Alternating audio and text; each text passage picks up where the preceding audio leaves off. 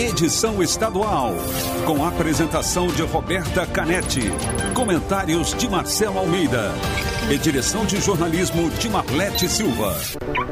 T-News, oferecimento Fiat. Os melhores negócios sempre perto de você.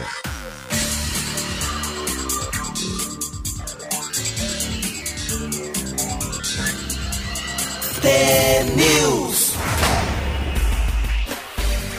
Olá, são 7 horas e 2 minutos. Bom dia para você que está sintonizado na Rádio T, a maior rede de rádios do Paraná. Você acompanha agora as principais notícias do dia e participa da programação pelo WhatsApp 41992770063. O TNews também está nas redes sociais, no Facebook e no Instagram, arroba TNews no ar. O TNews dessa segunda-feira, dia 13 de abril de 2020, começa agora. Bom dia, Marcelo Almeida. Bom dia, bom dia, Roberta. Bom dia a todos os ouvintes no Paraná, na Rádio T. Mais uma semana de quarentena, né? Eu lembro muito dia 13, porque dia 13 era uma sexta-feira, semana passada. Eu lembro no mês passado mês era passado. 13, é, daí dia 16 começou a cair a casa, 17, coronavírus. Nunca esqueço isso, porque foi no dia 19, dia 20 que o Brasil parou. Então como é que pode, né? Não faz um mês ainda que a gente está parado. E a sensação que eu tenho, pelo menos faz que tá, eu tô há 60 dias em casa, mas é como o tempo é diferente, né? Quando essa quarentena traz uma sensação que a gente está muito mais tempo confinado. Parece que a gente está há meses, né? Há meses, né? E não completou um mês ainda. Enfim. Mas, mas, o povo tem que segurar a onda. Depois a gente vai falar sobre isso. É, mas final um... de semana, muita gente pela rua, muita gente nos supermercados, aglomerações. Não pode afrouxar, né? É, mas muita coisa boa, assim, da, da Europa, dos Estados Unidos, uma mensagem melhor. Eles já estão passando, né? Eles estão começando a, a ter uma, uma luz no fim do túnel. Resgataram a esperança já de uma nova vida. Então, acho que essa segunda-feira já é melhor em alguns pontos do que a segunda-feira passada. E o Ministério da Saúde pretende instalar vários postos remotos de coleta de testes da Covid-19 pelo Brasil, começando por Curitiba e Rio de Janeiro. O objetivo é fazer cerca de 50 mil testes por dia e identificar as pessoas com sintomas leves da doença. Atualmente, a média de testes é de 4.200 por dia. A ideia é fazer o atendimento inicial por telefone e, se houver indicação, a pessoa é orientada a comparecer a um dos postos remotos para fazer o exame. O resultado vai ser entregue ao paciente até 36 horas depois pelo celular. Depois que os resultados do projeto piloto forem avaliados, o sistema vai ser levado para São Paulo. O Ministério da Saúde não informou quando o trabalho começa a ser feito em Curitiba e no Rio de Janeiro. O projeto foi apresentado pelo ministro Luiz Henrique Mandetta em entrevista coletiva. É um projeto interessante. Primeiro eu fiquei procurando para saber por que Curitiba e Rio de Janeiro, né? Se São Paulo é um estado mais afetado, mas enfim, é, é um trabalho muito interessante. Está seguindo uma linha de, do, dos produtos de consumo, né? Como se testa pasta de dente em Curitiba antes é. de levar para as outras cidades, para ver se emplaca produto novo? Isso. Curitiba é uma cidade de laboratório desde a década de 70, 80. Desde a primeira vez que o Jaime Lerner foi prefeito de Curitiba, ela começou a se tornar uma cidade de laboratório. Há um senso crítico maior dos curitibanos do que os nordestinos, do que os nortistas ou do que as pessoas que moram ah, também no Sudeste. É muito por causa da imigração, né? A história do agronegócio e das famílias europeias, eles têm uma crítica diferente do... Então, como tem muita gente com sangue é, que não é o sangue português, né? Não é o Silva, não é o Souza, não é o Almeida, não é o Guimarães, mas são outros sobrenomes, né? Principalmente os italianos, polaco, japonês, alemão tem essa crítica. E depois Curitiba, ainda mais por ser uma cidade modelo, quando o foco é o urbanismo. Então, sempre aqui. Aqui é uma peça de teatro. Teatro também, antigamente, começa... Testa para ver se o público aqui Vamos vai ver, bem. se tiver muita vai, a gente nem continua tocando essa peça teatral. Mas o projeto é um projeto piloto. Claro, o objetivo deles é realizar 50 mil testes por dia nas duas cidades. Para a gente imaginar que hoje a média a média no Brasil é 4.200. Nosso Paraná vai se dar muito bem com isso aqui, eu acho. Ah, eles têm quatro steps, né? quatro, quatro degraus, quatro passos. Né? O primeiro passo é um, um atendimento por telefone. O que, que é? Eles vão tentar fazer com que você converse com esse atendente, com essa com esse profissional da saúde, ele já consegue, mesmo por telefone, né, sentir o que, que você está tendo, se é um H1N1, se é um resfriado, se é uma gripe, se é por um vírus, se é por uma bactéria. Aí sim, se esse atendente sentir que você não está bem, Roberto, falou, Roberta, se arranca para o posto de saúde. Vai até o posto, faz o exame. Fez o exame, você deixa o teu celular lá, o número do teu celular no postinho. Em 36 horas, eles vão comunicar a você qual que é o teu resultado. Isso é muito legal. Por que isso? Porque você pega a Alemanha. A Alemanha faz 500 mil testes. 500 mil testes por semana. Então, como tem muito diagnóstico, a taxa de letalidade cai muito. Então, hoje na Alemanha, a taxa é 0,56 pessoas. Porque estão todos contaminados com, com o bichinho, mata 0,56. No Brasil, não lembro que eu leio todo Quase dia. Quase 5%, mas no né? Brasil, 4,9 o último boletim. 5%. Por quê? Porque, no fundo, tem muito mais gente bichada. Tem muito mais gente com o bichinho do que a gente imagina. Quando é muita gente com o bichinho, se você vê o número de mortes, o percentual é pequeno. Então essa que é a sacada, mas está de parabéns. São Paulo, por exemplo, hoje ele está com 12 mil pessoas estão esperando o resultado, 700 vieram em óbitos nos últimos dias e não sabe do que morreu, não sabe se o bicho foi enterrado com H1N1, se era uma gripe, se era uma, uma pneumonia mais aguda. Então é muito importante. Parabéns. Não sei se é trabalho do governo do estado, não sei se o Sérgio Ministério Moro... da Saúde. Não, não, mas não sei se o governo do estado ajudou, não sei se o Sérgio Moro influenciou, mas parabéns para o Paraná, porque isso pode reverter também um bom benefício para as cidades do interior. São 7 horas e 8 minutos e o Tribunal Regional do Trabalho no Paraná determinou que o Condor suspenda as atividades presenciais dos aprendizes menores de 18 anos que trabalham na rede de supermercados no estado. Os jovens devem continuar recebendo o salário integral, mesmo em casa. A decisão liminar atende mandado de segurança do Ministério Público do Trabalho. A ação do MPT denuncia que a empresa não dispensou os adolescentes, mesmo com as recomendações de isolamento social. O Condor alega que os jovens não estão no grupo de risco e que está com equipes desfalcadas por causa da pandemia da Covid-19. Mas a Constituição Federal, Estatuto da Criança e do Adolescente e a CLT proíbem atividades perigosas, penosas ou insalubres para os menores de 18 anos, que são os aprendizes. A medida deve ser cumprida a partir de 24 horas após a ciência da decisão judicial, sob a pena de multa de mil reais por aprendiz que permanecer em atividade presencial muito grave em relação a isso, eu acho que é a, é a, imagem da empresa, porque eu acho que é muito mais um descuido, no meu entender, um amadorismo, do que uma provocação. Então, é, eu acho que o dono não percebeu, o dono não está tá cuidando das lojas. É, é uma atividade essencial, estão trabalhando muito forte. Eu, sei, eu já te encontrei no mercado. Então, mercado, farmácia, padaria, né? indústria, né? A engenharia civil. Não, isso aí precisa explicar para o ouvinte. A gente sai de Pinhais, na região metropolitana, e vai se encontrar no supermercado lá em Curitiba, é, logo mesma... depois do Não, no mesmo corredor. Sem combinar, no, no mesmo, mesmo corredor. Na mesma esquina. Ouvi a voz, eu falei, ué, mas já, já de ouvi, novo? De novo, e depois da Rádio T ainda. Mas então, assim, eu acho que é um descuido muito grande, é um amadorismo deles, claro, daí pega o conselho, daí pega aí o, o CAD, né, acaba mexendo com criança, com aprendiz, enfim, eu tenho muito, eu tenho muita preocupação com o mercado. Eu não sei como é que é no interior. Daqui a pouco a gente acho que vai falar sobre algo em Ponta Grossa, mas uh, eu fico com muito, eu tenho muito. Eu acho que é um dos lugares que eu menos gosto de ir é no mercado, porque a minha sensação é que ali sim tem muito bichinho. Ali é uma, uma muita gente aglomerada. Aqui em Curitiba pode ser que seja um pouco diferente, pelo menos o que eu estou indo aqui, que é um, um mercado de bandeira catarinense, onde eu encontrei a Roberta. Assim, o afastamento é bem grande, há um cuidado muito grande. Eu percebi nos últimas 72 horas, alguns lugares que eu fui já, as pessoas me atendendo com uma máscara, assim, parece aquele soldador, que é aquele vidro, aquele acrílico na frente dos olhos. Domingo também ou não. Domingo eu fui num açougue, mesma coisa, já tinha uma película, como fosse uma parede de acrílico, assim, entre eu e a mulher que estava no caixa.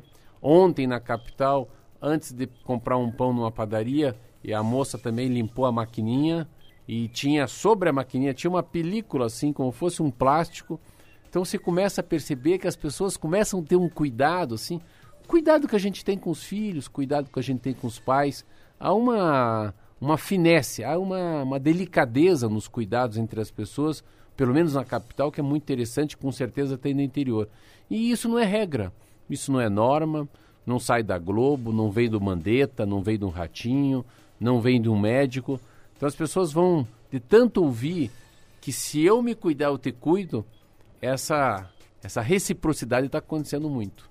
É, os supermercados na capital estavam lotados. No sábado, eu passei na frente do Carrefour, ali ah, no, acho que aquela região ali é Ecoville, né? Hum. E não tinha lugar no estacionamento. Então, aí, lógico, o supermercado está funcionando, é uma atividade essencial, deve funcionar, né? Ninguém está pregando aqui desabastecimento, mas estacionamento lotado, todo mundo no supermercado ao mesmo tempo, e daí dificulta um pouco esse controle. Porque eles estão com funcionários em quase todas as redes, colocando o álcool gel no carrinho, logo que você vai pegar, já tem alguém passando, oferecendo o álcool gel dentro da loja, fora da loja.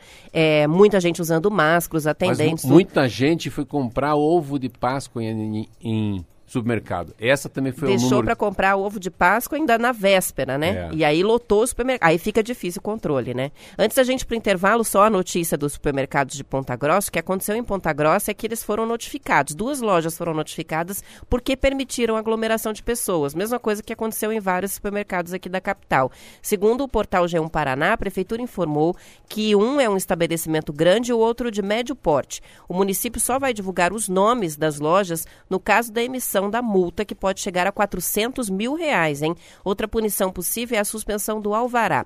Os mercados têm um prazo de 10 dias para apresentar defesa e se adequar às medidas. A Prefeitura de Ponta Grossa colocou equipes de fiscalização durante todo o fim de semana para verificar denúncias sobre o descumprimento do decreto que estabelece restrições ao funcionamento dos supermercados na cidade. Entre as regras lá em Ponta Grossa estão: cada estabelecimento pode autorizar a entrada de uma pessoa para cada 25 metros quadrados. Apenas uma pessoa de cada família pode entrar nos supermercados. Crianças não entram, não podem frequentar os estabelecimentos e os idosos só podem entrar com luvas e máscaras. São essas regra, as regras em Ponta Grossa.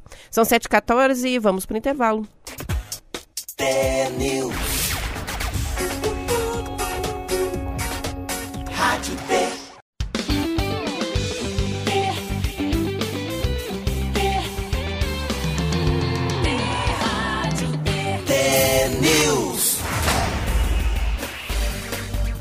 7 horas e 18 minutos, participações chegando pelo 41992770063. A gente tem aqui a participação do ouvinte de Toledo, vamos ver o nome do ouvinte. É o Joel, ele está dizendo que a situação dos supermercados em Toledo está muito bem organizada. Na entrada, uma pessoa já está aferindo a temperatura com termômetro digital. Existem lavatórios de mãos para todos os setores, onde as frutas e contato com os alimentos é, são feitos, e apenas carrinhos identificados com números entram no mercado, um a um no caso, você não encontra mais do que 30 pessoas por estabelecimento, a fila já se forma do lado de fora. O Joel contando que em Toledo está bem, está organizadinho o negócio. Mas pra, se a gente parar para pensar, é, é um gerente, é uma pessoa, duas no mercado colocam regra. Eu fui numa padaria domingo, mas daí eu fiquei tanto tempo lá fora que eu fui embora. Mas eu achei tão organizado, só estava meio frio também, isso era final de tarde, e, ou sábado, não vou lembrar agora direito, não, sábado. E daí era, tinha uma fila e era um por vez na padaria. Achei meio demais. Mas como comentarista da rádio teu, eu falei, não, é melhor isso Melhor que, pecar pelo excesso. Melhor pecar pelo excesso. Eu acho que é muito a cara do dono, o jeitão do gerente e também a população que vive ao redor daquele mercado, né? Ou daquela farmácia. Ah, mas é, tem muita... Aqui em Curitiba, não sei no interior, eu acho muito interessante esse afastamento que tem do balcão que eles colocam como se fosse uma fita, assim, sabe aquela fita que ela... Isso, daí você não, não consegue nem alcançar é, o balcão para colocar é, as coisas. Na farmácia tá na assim, farmácia, né? você tem que esticar o braço para colocar o pão para ela ver o preço para depois você pagar, mas enfim, faz parte. Daqui a pouco vai usar que nem tem o pau de selfie, vai usar um para entregar os produtos lá no balcão, no caixa. Ontem tem uma coisa muito linda aqui, foi o André, o André Bocelli, ele foi cantar na frente da Catedral de Milão, e foi um negócio lindo, lindo. Eu estava vendo aqui agora a música dele e ele cantando, enfim. Olha que coisa mais linda.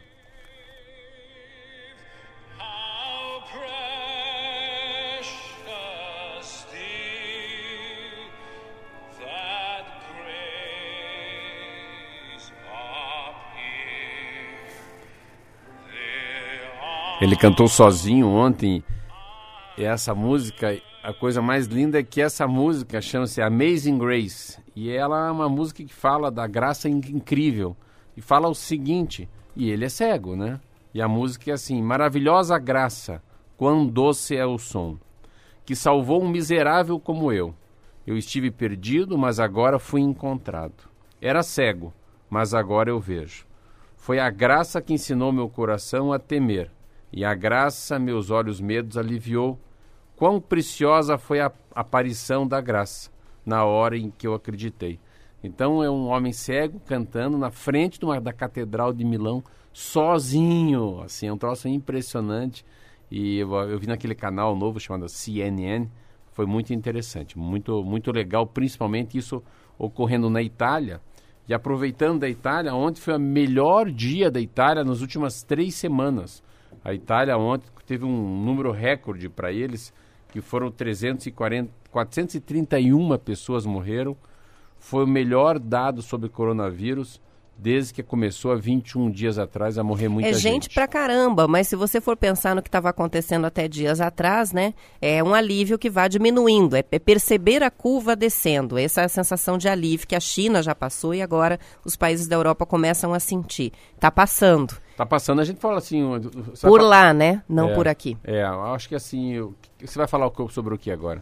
Eu vou, antes de, de a gente já vai falar mais Falamos sobre depois Covid. sobre o coronavírus. Né? Falamos né? de depois. Vou registrar só mais algumas participações. É, tem o Gilson, do Jardim Alegre, que mandou pra gente dizendo que já estava com saudade do Tenils. De repente vão levantar uma bandeira para Tenils sábado e domingo, já pensou, Marcelo? Aí a gente não dorme nunca mais. E também é, chega a participação pelo Instagram, o ouvinte deixa eu ver aqui, é, Venâncio, ele mandou uma mensagem pra gente dizendo o seguinte, eu quero saber o nome do prato de bacalhau que o Marcelo falou lá na sexta-feira, ele, você falou. Ah, o nome desse prato chama-se bacalhau nunca chega. Bacalhau nunca chega é um bacalhau que é cozido, depois ele é, ele é desfiadinho assim, aí coloca-se um ovo, um, como fosse um ovo mexido, um, é um presunto chamado serrano, não é o presunto da sadia, é um presunto diferente, um presunto espanhol, que você acaba desfiando ele e depois junta um pouco daquela batatinha palha que as pessoas usam no estrogonofe. É maravilhoso, então não precisa comer com garfo e faca, dá para comer com uma colher, principalmente num prato fundo, com um pouco de azeite. Ah, existe essa receita, então é um bacalhau que nunca chega.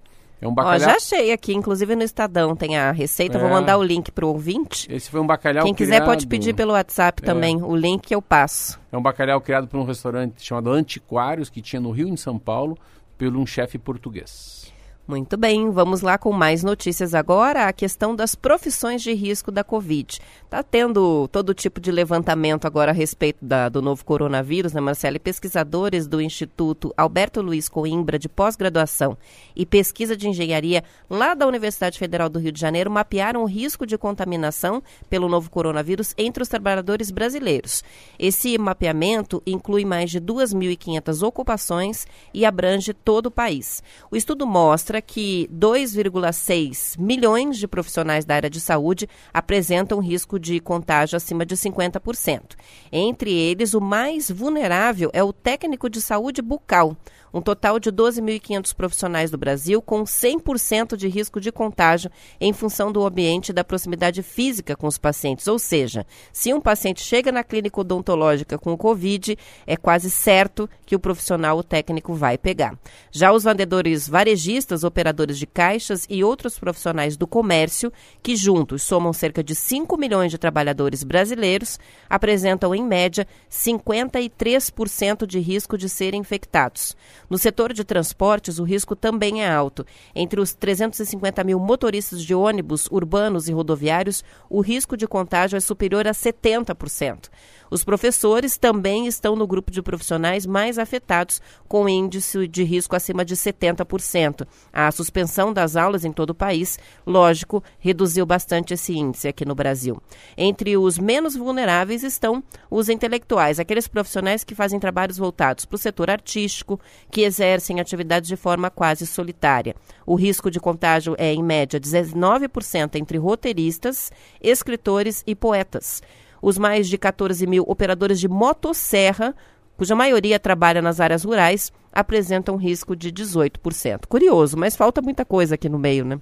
É, o número é muito grande, né? São 2 milhões e 600 mil. Eu não sei quantos estão na ativa, mas tem um dado que eu li essa madrugada que é interessante. No Brasil, Roberta, 7 mil, é muito, hein? 7 mil médicos e enfermeiras que estavam trabalhando já com Covid-19, né? Na, na guerra contra a Covid, contra o novo coronavírus, já foram afastados.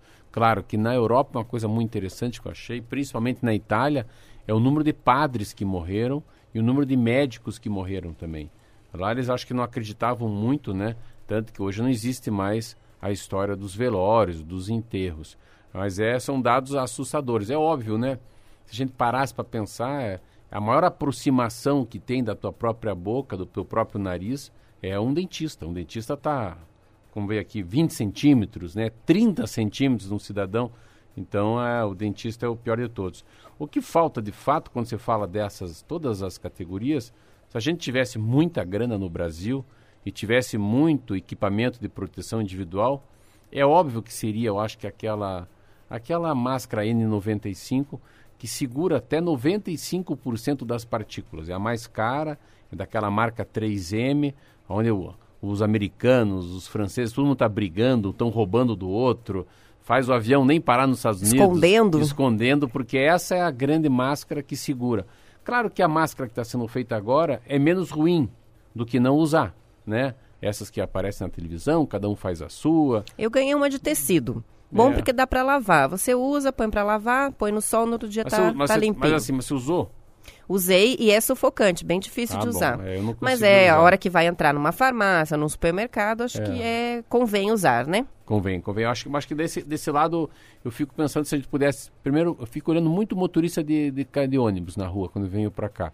Motorista de ônibus, as pessoas do comércio, das padarias. Se esses assim, se tivessem essa proteção, porque eu me sinto protegido aqui.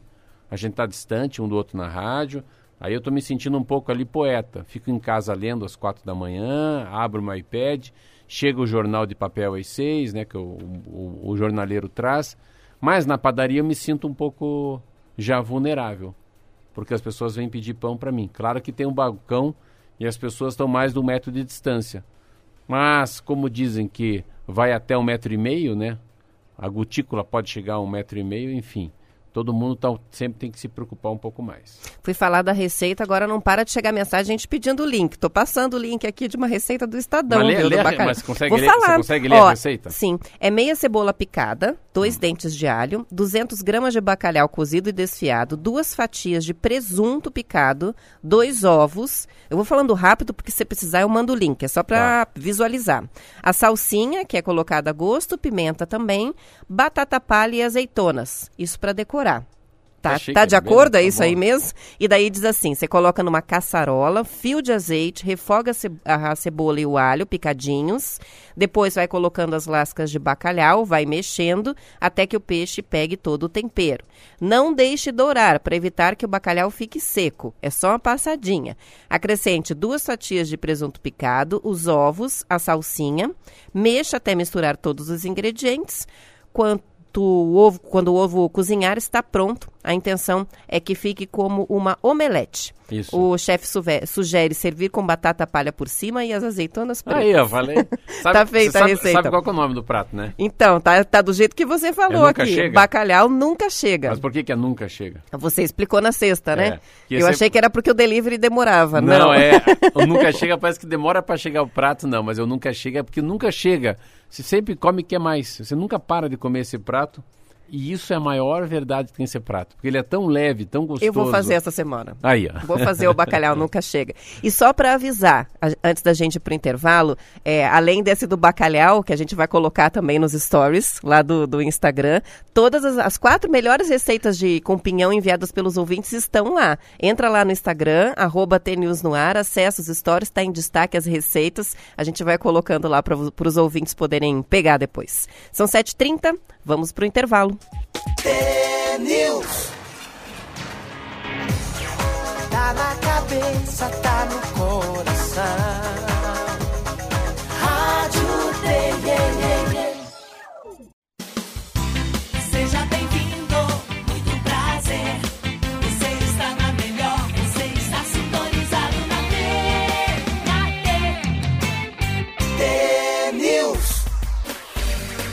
7 horas e 34 minutos, participações chegando pelo WhatsApp. A gente tem aqui é, o ouvinte, a Sônia, que está pedindo as estatísticas. Daqui a pouquinho a gente já vai dar os números né, da Covid. E hoje, inclusive, com o balanço que saiu no final de semana dos recuperados. Muitos ouvintes pedem todos os dias para a gente também dar as notícias dos recuperados, mas é um balanço que não sai todos os dias. Chegou uma foto estranha aqui, ó. O André de Terra Rica parece o Darth Vader.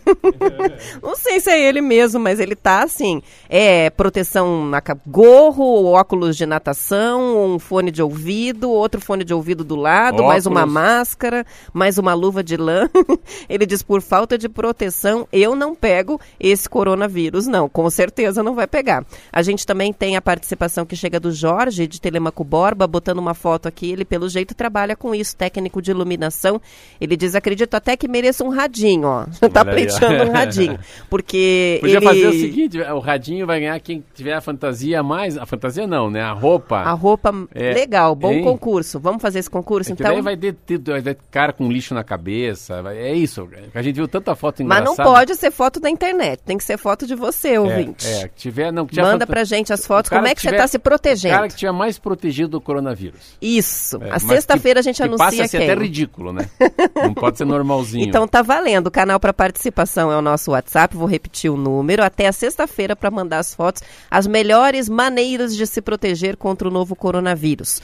41992770063. Uma coisa interessante, a pesquisa feita pelo Datafolha com 1.511 brasileiros ah, acaba tendo uma resposta interessante. 76% dos brasileiros apoiam medidas restritivas que são a circulação das pessoas e fechamento do comércio, 18% a favor do relaxamento. E aqui no Paraná, gostei, o governador do estado, Ratinho Júnior, acabou colocando aí uma posição um pouco mais forte em relação às associações comerciais do Paraná. Cada cidade tem sua associação comercial, né? Aqui em Curitiba eles quiseram dar uma escapada, não conseguiram. O governo do Paraná, em conjunto com a Associação dos Municípios do Paraná, vem a público agradecer todas as associações comerciais que têm colaborado incansavelmente no enfrentamento do coronavírus, mas registra de quem, que quem determina o que abre e fecha é o poder público num, numa ação conjunta entre o Estado, município, respeitando as leis federais. Então, Isso aí foi um pito foi que um o pito... governo deu à Associação Comercial do Paraná, que na sexta estava convidando os comerciantes a reabrirem. É. e governo... aí o que eles disseram, não, quem manda é o governo, quem e o governo está é... dizendo, não é para é abrir. É nós.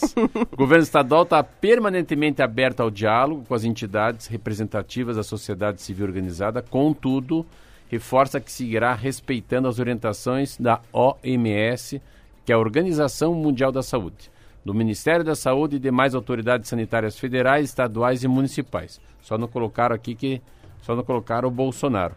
Uma outra coisa interessantíssima que a gente vai falar também não quer dar os dados? Quer que eu dê os dados? Como é que a gente vai fazer? Não, já vou, já vou dar os dados. Só ia fechar o registro, porque eu falei do, do ouvinte que pediu o radinho, mas não expliquei por quê. Não é por causa da fantasia do coronavírus ou da roupa de proteção. Hum. É porque ele mandou a foto, ele é técnico de iluminação, trocando a iluminação de um poste, com todo o cuidado, baixando inclusive ali onde ele deveria colocar a luz, para proteger o, o ninhozinho do João de Barro. Uau. E daí ele falou: precisei trocar o luminário, mas deixei o João quietinho. Aí ele fala, cuidado com a natureza, e é por isso que ele estava achando que deveria Merece ganhar um radinho. Porque ele tomou cuidado ali com o ninho do, do João de Barro. Parabéns, valeu. Agora vamos sim para os números do coronavírus. A gente todos os dias traz o balanço atualizado.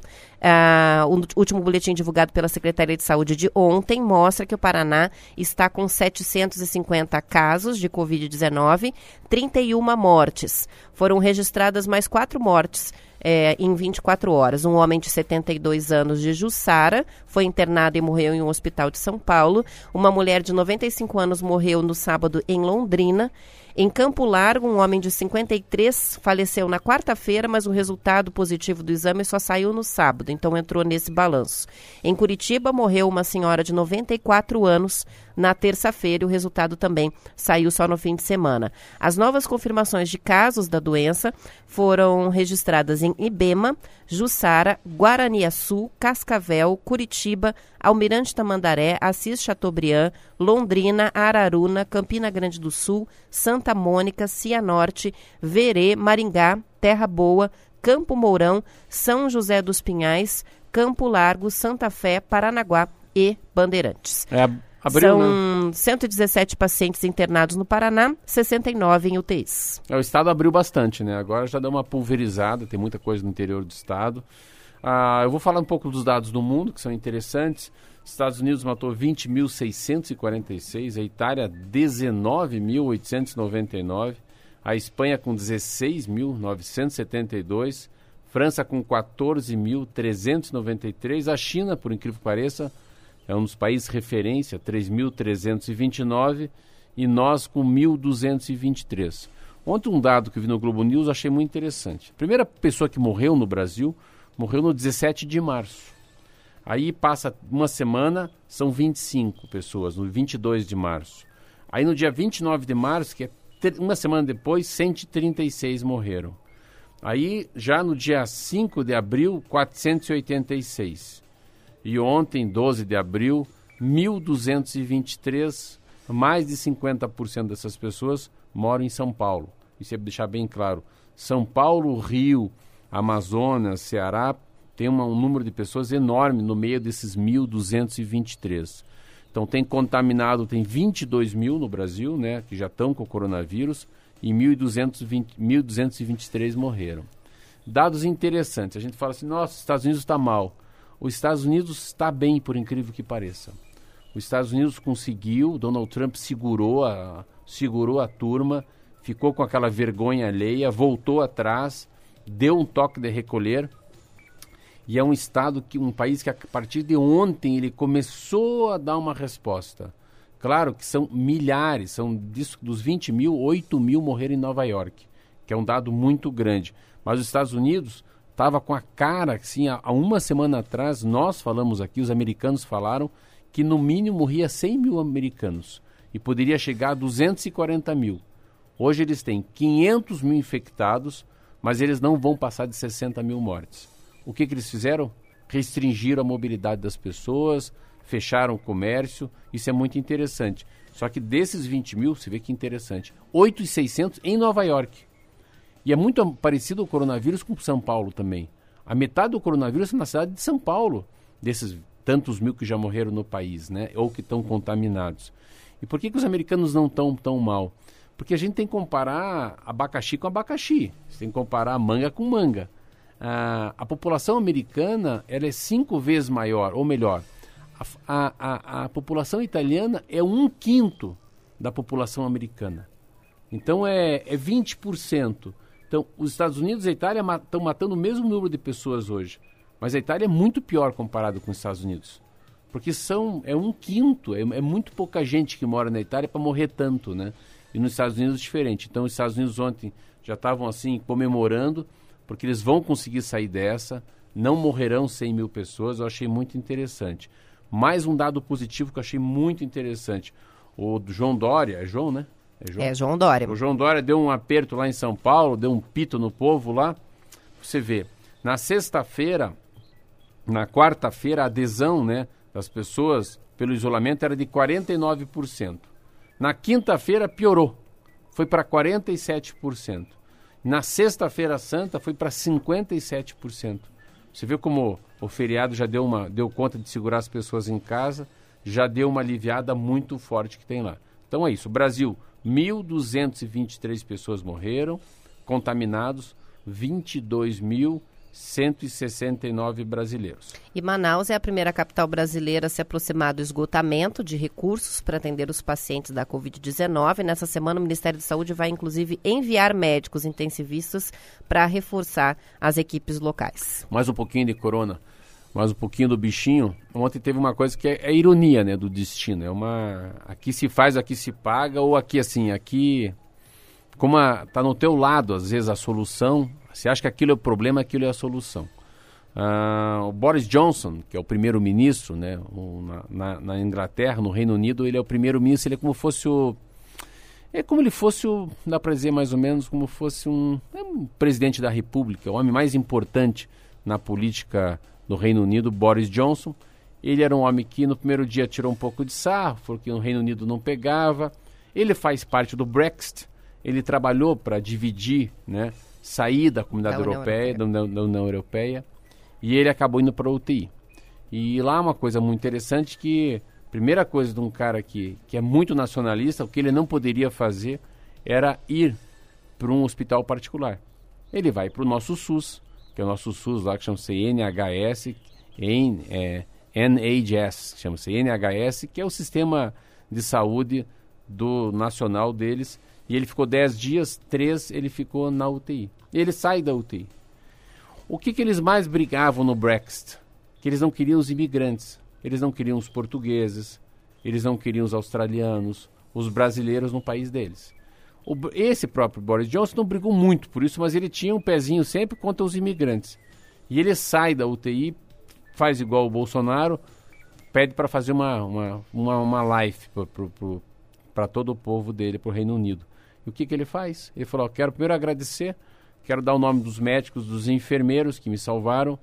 Pô, deu uma hora assim, ele dá uma emocionada e falou: Mas agora eu quero dar o nome de duas pessoas. Dentro de todos os médicos, de dois enfermeiros.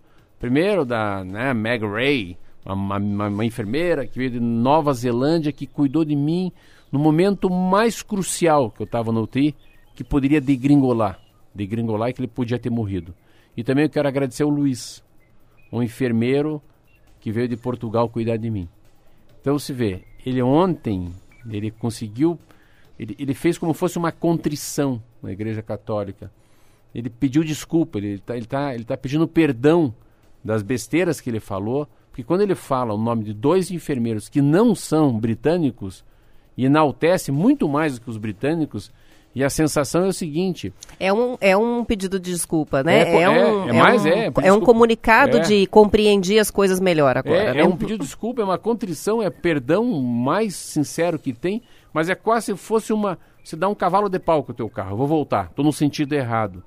Porque a minha sensação, quando ele falou que naquela madrugada que ele podia morrer, eram esses dois que estavam no lado dele, dando força para ele não ir para o outro lado, que seria um entubamento, e depois poderia ser o falecimento dele. Então, eu achei muito, muito bonito, assim, e como ele, como isso faz uma diferença enorme. E o que, que tem diferente do Reino Unido, né, do Brasil? Ninguém quer saber por que, que ele saiu, se ele foi entubado, se ele tomou a cloroquina, qual que era a temperatura dele. Então tem uma educação também da mídia, ninguém quer saber o que aconteceu, como é que ele ficou, não tem foto dele na UTI. Esse lado também achei muito bonito. São 7 horas e 47 minutos. Vamos para o intervalo. News.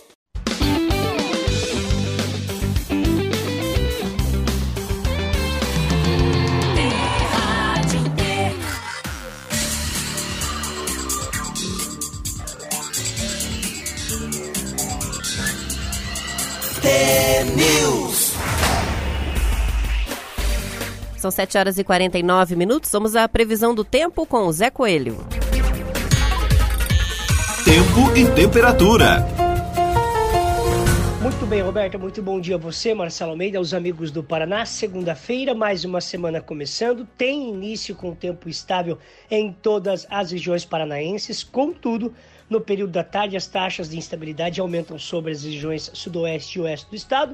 No noroeste, aglomerados de nuvens se formam e ocasionam chuvas de curta duração. No leste, entre Curitiba e região metropolitana e litoral, os ventos úmidos do mar para o continente perdem força e o sol brilha com mais força e o tempo fica agradável. Na metade norte, paranaense, o tempo segue seco e quente. O CIMEPAR prevê pancadas de chuva para Cascavel.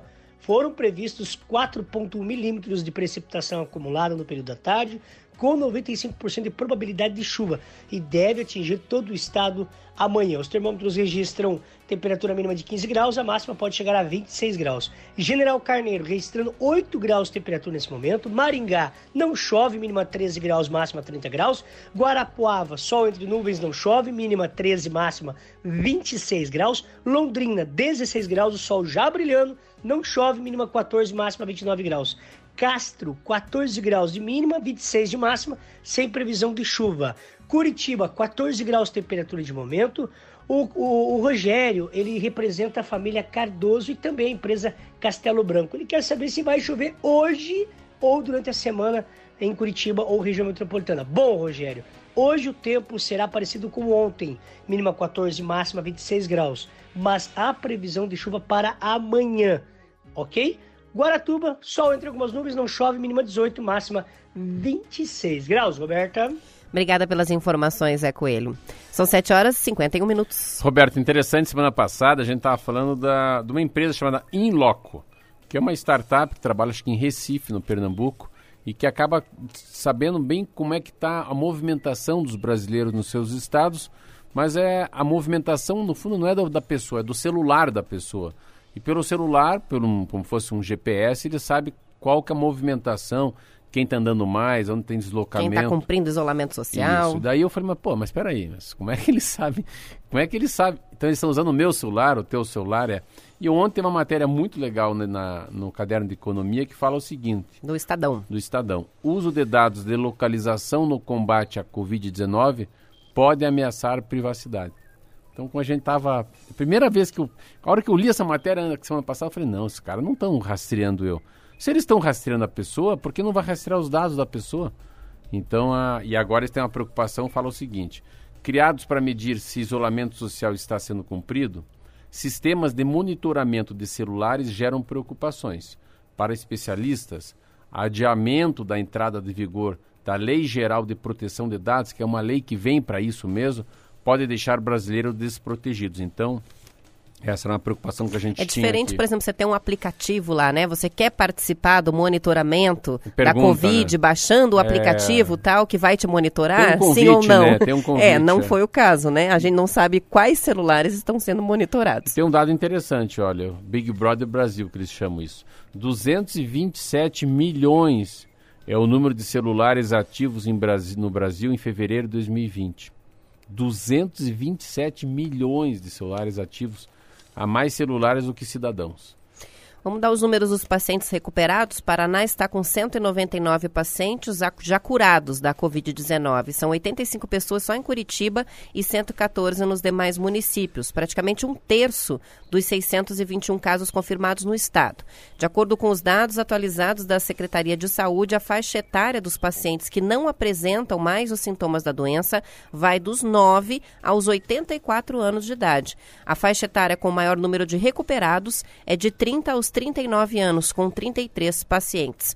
São considerados recuperados aqueles pacientes que testaram positivo para o novo coronavírus, tiveram o diagnóstico confirmado, receberam tratamento de acordo com o quadro apresentado e agora já não tem mais os sintomas da doença. Aí cada dia fica mais certo, né? A, a tomar decisão baseada numa evidência mais robusta, porque como tem gente que está pegando e está se safando, a medicina começa a ter uma clara evidência do que, que não deve ser feito do que deve ser feito. Ontem eu vi um infectologista falar uma coisa muito legal. Ele falou: se for para pegar coronavírus, que eu pegue daqui a 60 dias. Porque daqui a 60 dias, todo mundo vai ter muito mais know-how para cuidar de mim. E nesses 60 dias pode ser que eu tenha um novo mecanismo, um ar diferente, uma maneira de virar a gente na UTI, né? Alguma coisinha diferente. E também vai dar tempo, né? Vai dando um tempo para você, para inventarem uh, coisas que ainda não inventaram. A Alemanha. A Alemanha é um negócio muito louco. A Alemanha, em janeiro, colocou os cientistas alemães para estudarem. Você vê, perceberam lá em dezembro que a China já estava meio que, meio que negligenciando. Eles criaram um padrão, chama-se padrão ouro. Olha que coisa louca. Chama-se tipo PCR. Como é que descobre se o alemão tem ou não tem?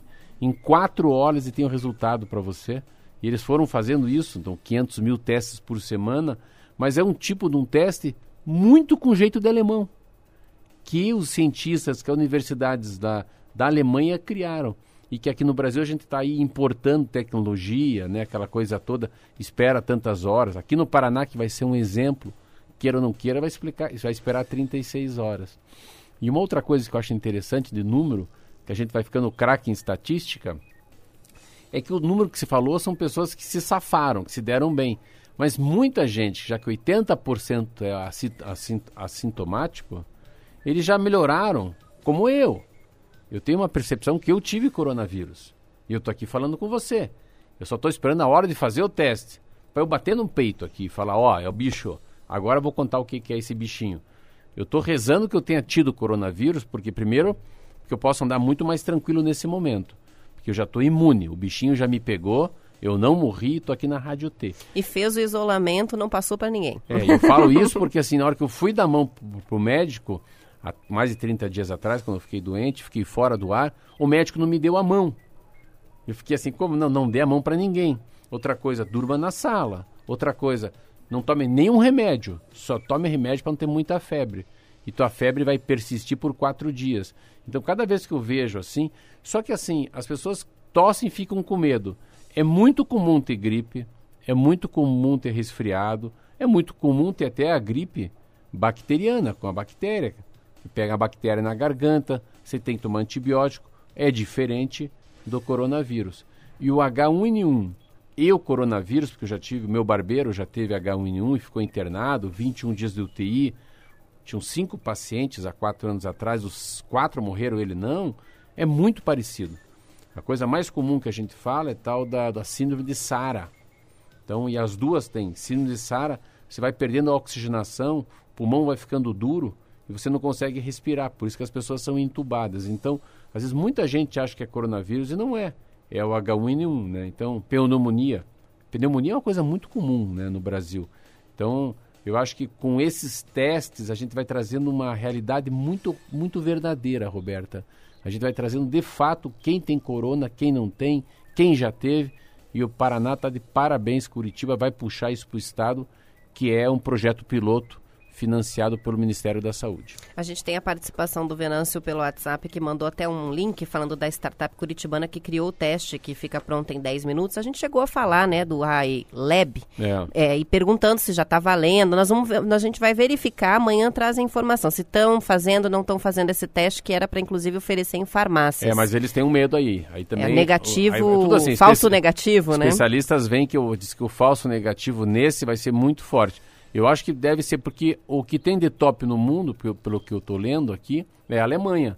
E a Alemanha, no mínimo, leva quatro horas. Então, você está na frente da Alemanha, eu acho um pouco difícil. Eu acho que deve ter algumas falhas no processo, mas não deixa de ser uma ideia legal. Para fechar, uma notícia boa: a direção do Itaú Unibanco vai doar um bilhão de reais para combate ao coronavírus no Brasil. O dinheiro vai ser transferido para a Fundação Itaú Social para ser administrado por um grupo de profissionais de saúde liderados pelo médico Paulo Chapchap diretor-geral do Hospital Sírio-Libanês de São Paulo. É a maior doação já registrada na história do Brasil, Marcelo. Os recursos vão ser usados para equipar hospitais e financiar a produção de remédios e materiais como máscaras. A Fundação Itaú já havia feito a doação de 150 milhões de reais para várias ONGs que distribuem cestas básicas, material médico e equipamentos para hospitais. O anúncio oficial da doação vai ser feito hoje às 10, da, 10 horas da manhã pela diretoria do Banco Itaú. A notícia foi antecipada pelo jornalista Hélio Gaspari ontem. Como é interessante uma informação dessa. Eu sou Banco do Brasil, mas estou de namoro com o Itaú. Acho que era isso que faltava para de fato eu virar também um correntista no Itaú. Muito legal, muito dinheiro. Nossa, é uma ajuda assim imensurável para um país. Um bilhão de reais. Parabéns ao Itaú Unibanco. São 7 horas e 59 minutos. A gente vai encerrando por aqui, agradecendo as várias participações dos ouvintes pelas redes sociais, arroba no ar no Instagram e Facebook, também pelo nosso WhatsApp. E fica valendo o concurso até a sexta-feira, a gente dá o resultado. Quem, como você está se protegendo do novo coronavírus? Manda foto pra gente, depois a gente publica, escolhe o mais interessante, ganha um radinho. Sexta-feira. Até amanhã. Até amanhã. 8 horas. Tchau, tchau.